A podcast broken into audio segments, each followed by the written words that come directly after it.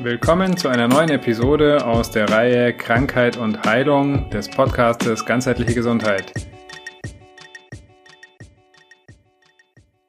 Krankheit und Heilung, Sonderfolge 5.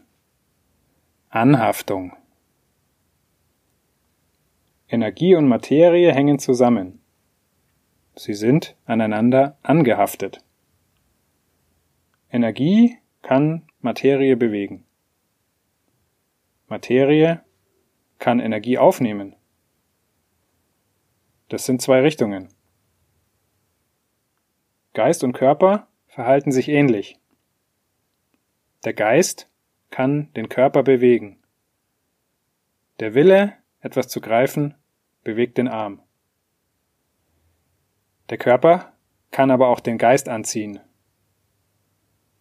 Wenn es dem Körper nicht gut geht, kann der Geist sich davon runterziehen lassen. Körper und Geist hängen zusammen.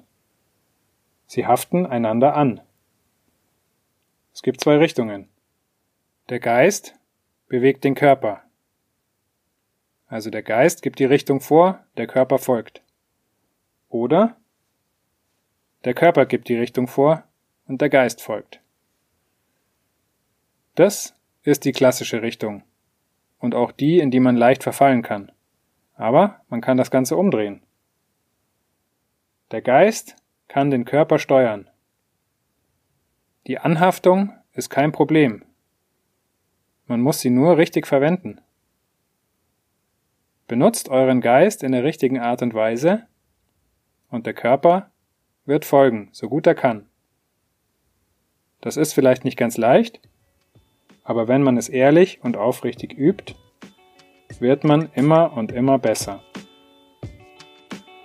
Wie du das übst, erfährst du in einer anderen Folge. In diesem Sinne.